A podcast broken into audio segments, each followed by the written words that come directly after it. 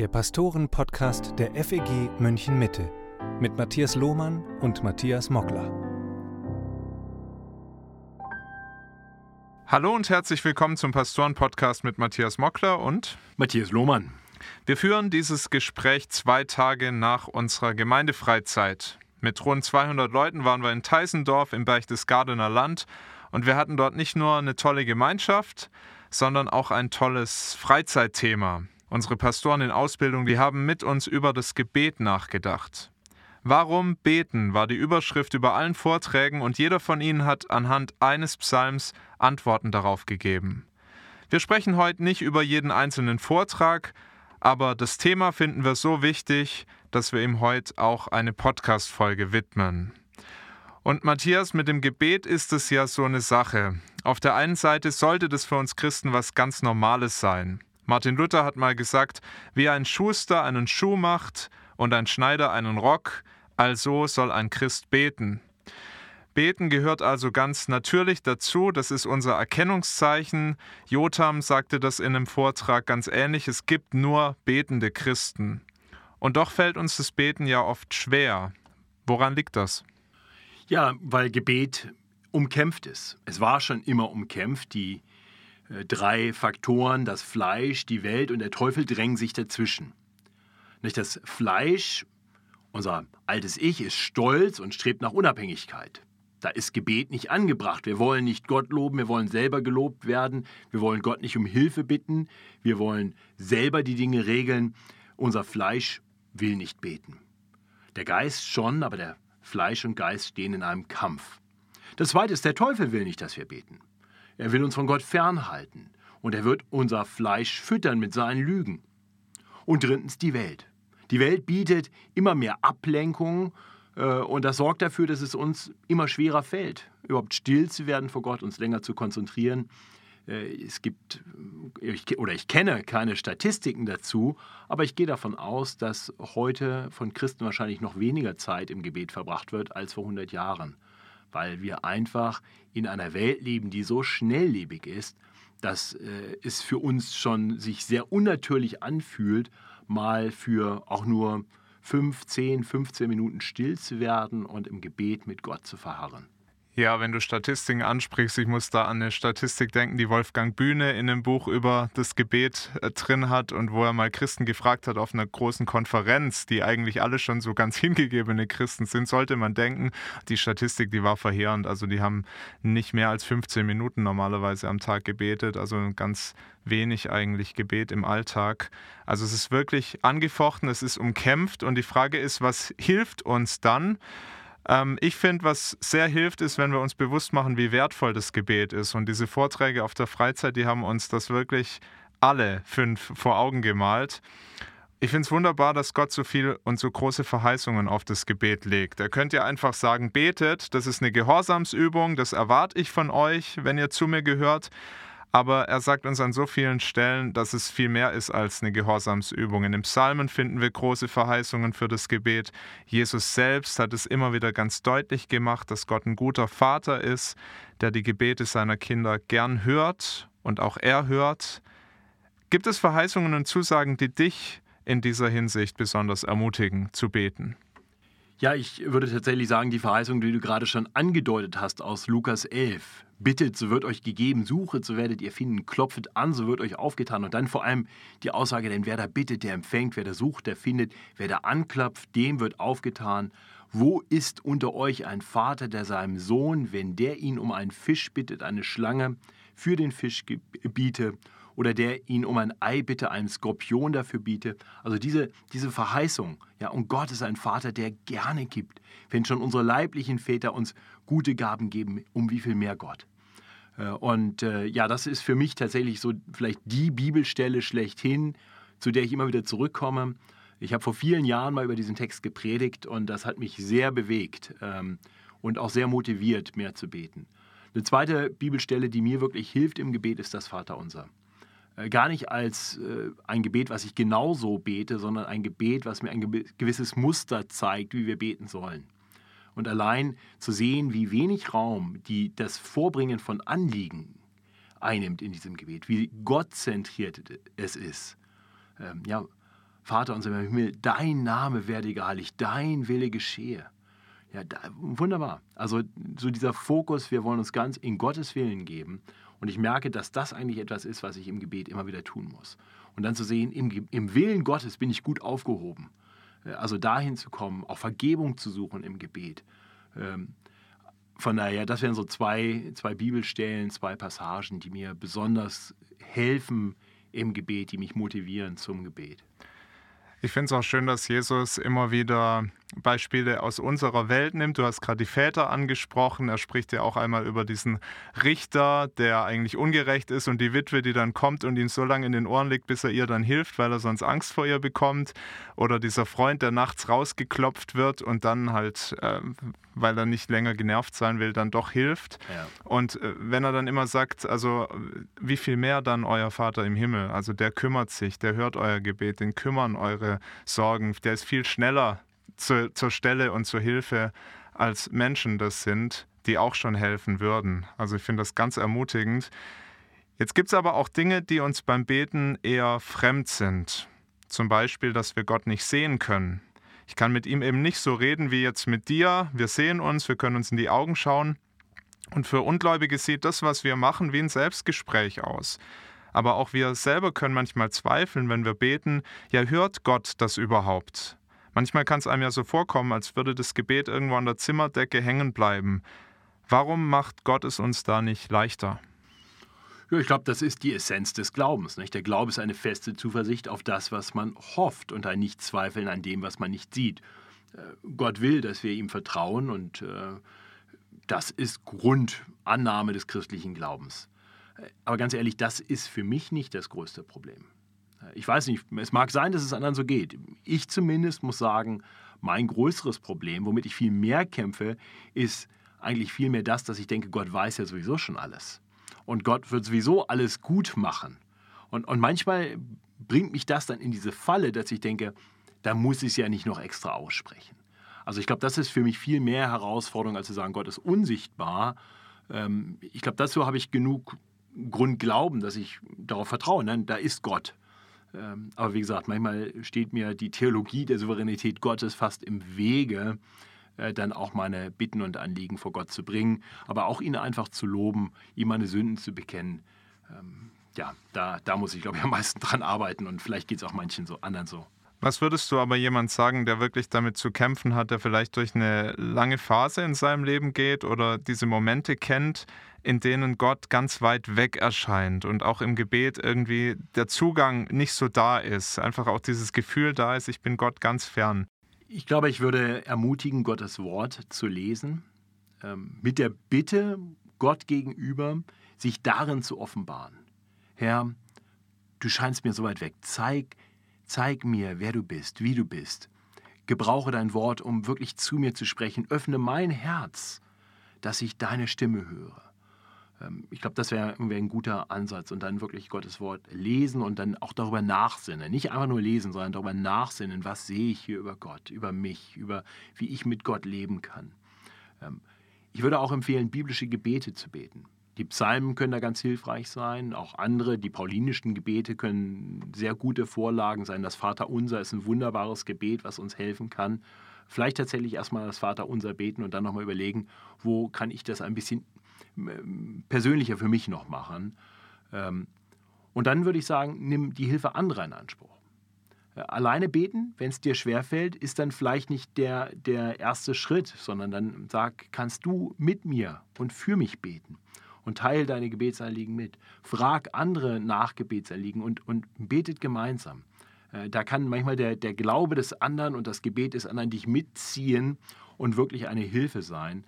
Das habe ich bei der Freizeit auch sehr positiv erlebt. Wir hatten ja dann auch immer Gebetszeiten miteinander. Und diese Zeiten waren für mich wirklich ein Highlight, weil manche Leute dazu kamen, die haben sich eine Dreiviertelstunde mit in diese Gebetszeit gesetzt und haben selber nicht gebetet. Mir hat tatsächlich auch äh, vor einer dieser Gebetszeiten jemand gesagt, ich habe es nötig. Äh, und ich glaube nicht, dass die Person laut gebetet hat, aber sie war 45 Minuten dabei und hat mitgebetet, hat andere beten lassen und sich einfach mit dran gehängt.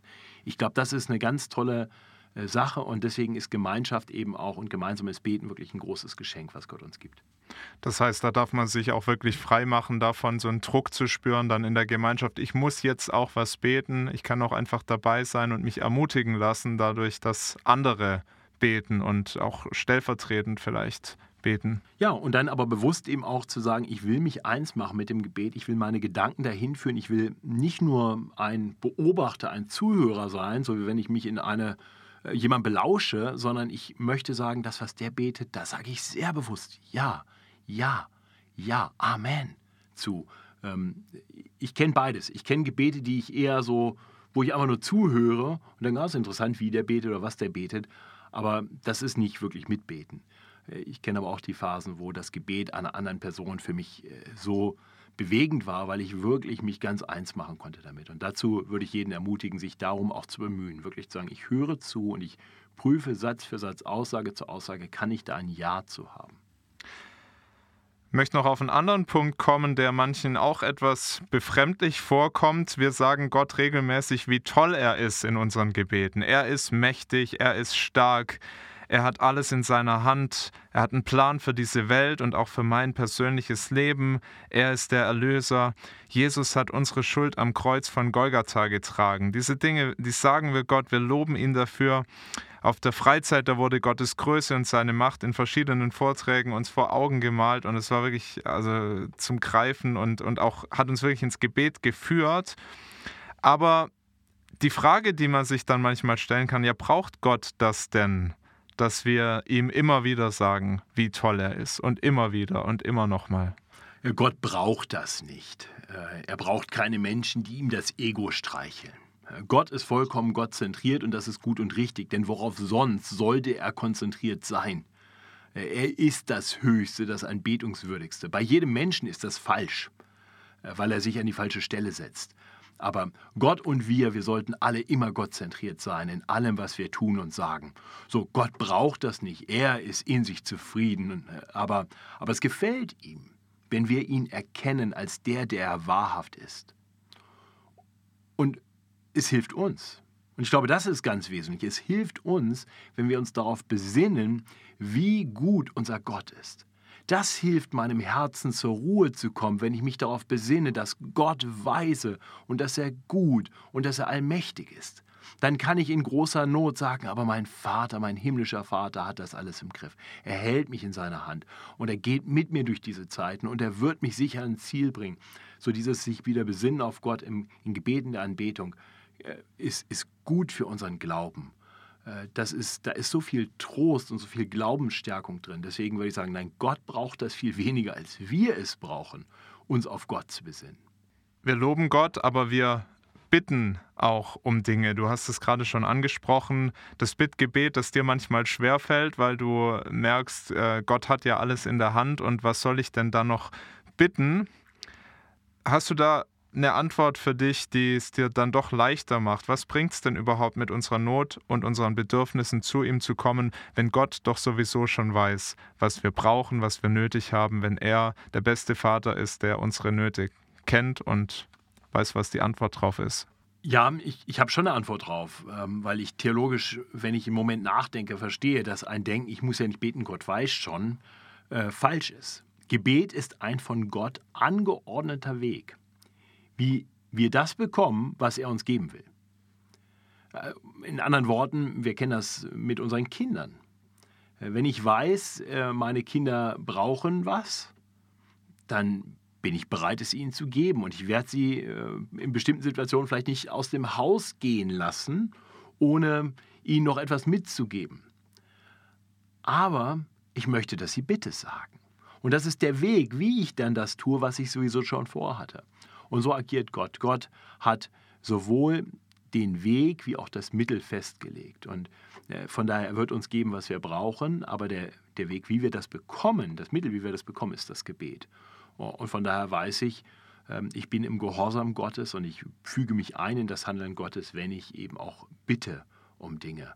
Äh, das, ähm, genau das will Gott gebrauchen, um dann auch zu geben. Was würdest du sagen, tut Gott aufs Gebet hin Dinge, die er sonst nicht getan hätte?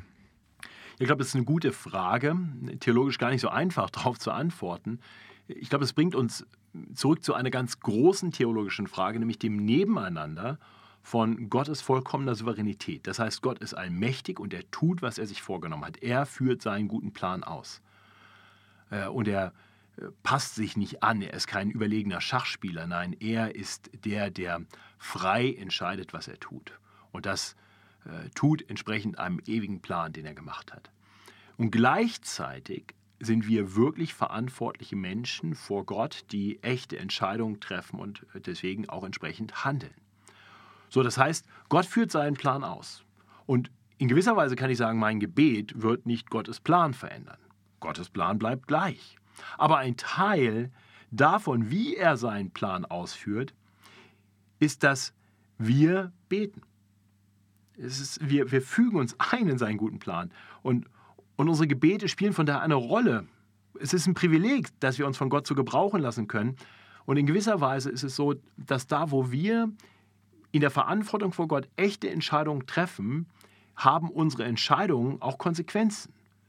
Ja, da wo wir gehorsam handeln, finden wir Segen. Da wo wir im Gehorsam zu Gott beten, äh, bringt das Segen.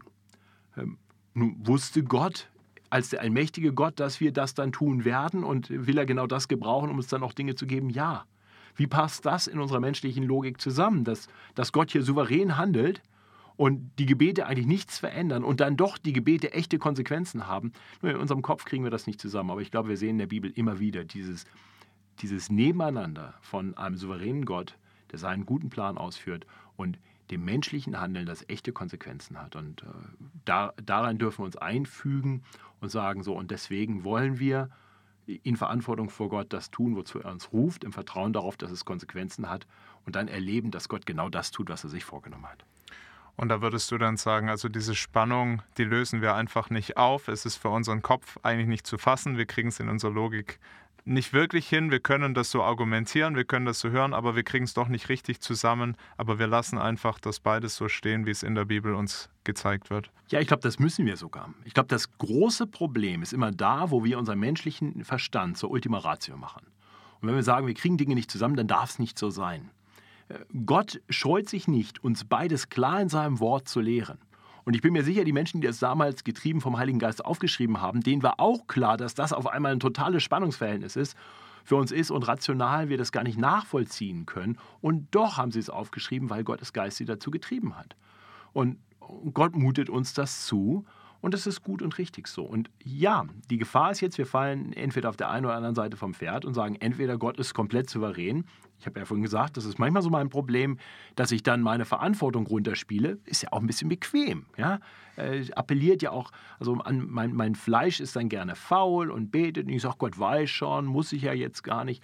Das ist die eine Gefahr. Wir überhöhen die Souveränität Gottes und vernachlässigen äh, unsere eigene Verantwortung vor Gott. Und das andere ist, dass wir unsere Verantwortung so hochspielen und Gottes Souveränität runterspielen, dass wir sagen, wir bewegen Gottes Hand, wo immerhin wir sie haben wollen.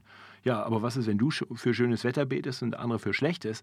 Ähm, ist dann der, der mehr Worte gebraucht oder irgendwie frömmer ist, setzt der sich durch oder setzt sich Gott durch? Also das ist, das ist einfach Quatsch. Wir müssen dieses Spannungsverhältnis aufrechterhalten und dann uns daran freuen, dass Gott uns gebrauchen will, seinen großen Plan auszuführen, indem er uns dazu ruft, im Gehorsam zu leben und im Gebet zu wandeln.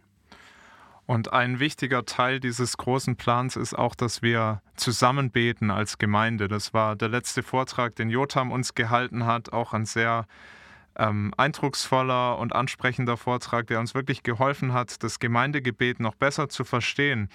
Warum ist denn das so wichtig, dass wir als Gemeinde zusammen beten und wo siehst du da in unserer Gemeinde noch Wachstumspotenzial?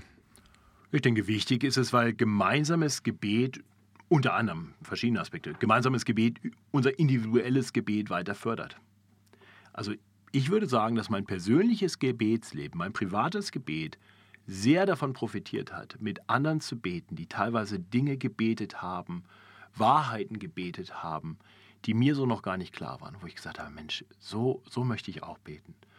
Ich weiß, dass zum Beispiel mein, mein Bußgebet eigentlich nicht existent war ähm, oder nur, wenn, ich irgendwas ganz radikal Schlimmes getan hatte und mir das direkt vor Augen stand, aber keine regelmäßige Pflichtübung war, ähm, bis ich in der Capital Baptist Church war und in jedem Gottesdienst gab es ein längeres, sehr gut vorbereitetes Bußgebet. Und das hat mir so geholfen, Dinge zu erkennen, zu verstehen, auch zu sehen, wie gut das ist, auch den Zuspruch, der dann immer damit verbunden war, zu hören und sagen, gerade deswegen kann ich die Dinge vor Gott bringen und muss mich nicht schämen. Und ähm, so hat das gemeinsame Gebet, mein persönliches Gebet, äh, wirklich gefördert. Ähm, ich glaube auch, dass Gott das gemeinsame Beten auch, auch gebrauchen will, um Menschen, denen es vielleicht gerade selber schwerfällt zu beten, ähm, in ihrem Gebet zu fördern. Und Gott freut sich daran, wo sich Menschen zusammentun. Jotham hat das auch in seinem Vortrag, in seiner Predigt deutlich gemacht, dass da, wo zwei oder drei in, im Namen des Herrn zusammenkommen, äh, Gott in besonderer Weise gegenwärtig ist und das Gebet in besonderer Weise auch hört. Was das konkret bedeutet, kann ich gar nicht äh, theologisch klar beantworten. Äh, aber es ist eine Verheißung drin und deswegen sollten wir ihr nachkommen. Also ich würde sagen, gemeinsames Gebet ist, ist wichtig und gut und, und ja, wir haben Wachstumspotenzial. Ich glaube, ich persönlich habe Wachstumspotenzial in meinem persönlichen Gebet, auch in dem äh, bewusst mit anderen zu beten, da aktiv zu werden, vielleicht auch Initiator davon zu sein. Und ich glaube, auch als Gemeinde ist das so. Äh, also die Gebetszeiten vor den Gottesdiensten sind oft sehr schlecht besucht. Es ist nicht ganz unüblich, dass ich Sonntagmorgens um 9.45 Uhr mit dem Gottesdienstleiter alleine bete. Ähm, ab und zu sind ein oder zwei Geschwister aus der Gemeinde dabei. Ja, wäre natürlich auch schön, wenn wir da mit 10 oder 15 Leuten wirklich für den Gottesdienst beten. Nicht für andere Dinge. In dem Moment geht es dann nur darum, dass wir für den Gottesdienst beten. Aber das ist ein wichtiger Termin der Gemeinde und dafür könnte man beten, dass Gott dort wirkt. Dass er dem Prediger die richtigen Worte gibt, dass er den Menschen, die da hinkommen, die Herzen auftut. Da kann man so viel Wichtiges miteinander beten. Und es wäre schön, wenn da mehr Geschwister dabei wären.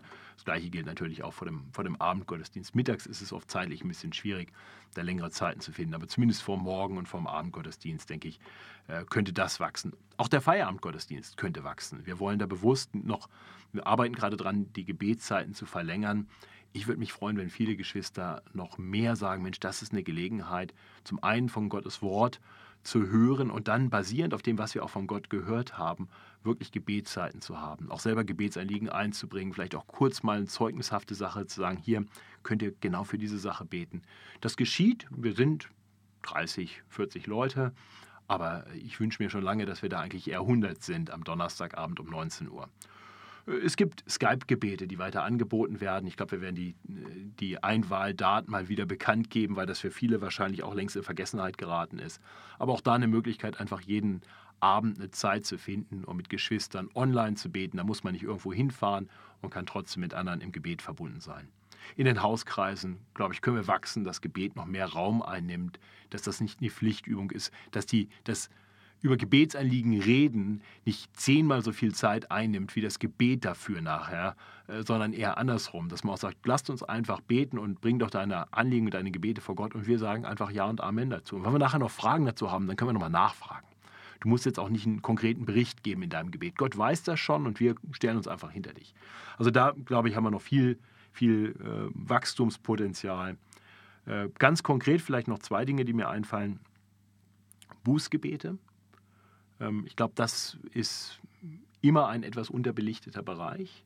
Ähm, ich glaube, in der Gemeinde ist es besser geworden, dass wir in den Gottesdiensten häufig Bußgebete haben. Ich würde mir wünschen, dass wir in jedem Gottesdienst eigentlich alle vier typischen Gebete, also ein Anbetungsgebet, wo wir einfach nur Gott preisen dafür, wer er ist, ein Bußgebet, wo wir bekennen, dass wir nicht so sind wie Gott und Vergebung brauchen, ähm, dann ein äh, Dankgebet für alles, was Gott uns gibt und ein Fürbittegebet für die Dinge, die wir von Gott weiter erbitten wollen. Äh, ich fände es schön, wenn wir alle vier Gebete in jedem Gottesdienst hätten. Das ähm, sind vielleicht ganz persönliche Worte an unsere Gottesdienstleiter, wenn sie das hören, äh, sich da ermutigen zu lassen. Äh, und vielleicht auch in der Anbetung noch stärker die Anbetung wirklich aus den Bibeltexten herauskommen zu lassen. Das heißt, ähm, vielleicht wirklich ein Bibelwort zu lesen und daraus eine Anbetungszeit zu machen. Ja, ich glaube, das ist gut. Auch das Danken kommt manchmal zu kurz. Viele Gebete sind sehr stark auf Bitten konzentriert. Auch da können wir wachsen. Also es gibt viel Wachstumspotenzial. Ich will da keinem schlechtes Gewissen machen. Ich bin dankbar, dass wir eine Gemeinde sind, in der gebetet wird. Ich war sehr, sehr dankbar für viele, die mitgebetet haben bei der Gemeindefreizeit. Äh, und gleichzeitig ist es ja legitim, dass ich mir für mich selber und für uns als Gemeinde da auch weiteres Wachstum wünsche. Das war der Pastoren-Podcast. Und Matthias und ich, wir bedanken uns an dieser Stelle herzlich bei unseren Trainees Samuel Stolz, Lukas Stadt, Manuel Klemm, Chris Kimaras und Jotam Bucker für fünf ermutigende Predigten zum Gebet. Und diese Predigten, die kannst du auch nachhören. Sie werden in den nächsten Tagen nach und nach auf unserem YouTube-Kanal hochgeladen. Wenn du also das Thema Warum beten vertiefen willst, klick dich doch dort gerne rein. Wir hören uns nächste Woche wieder, wenn du magst. Danke, dass du zugehört hast.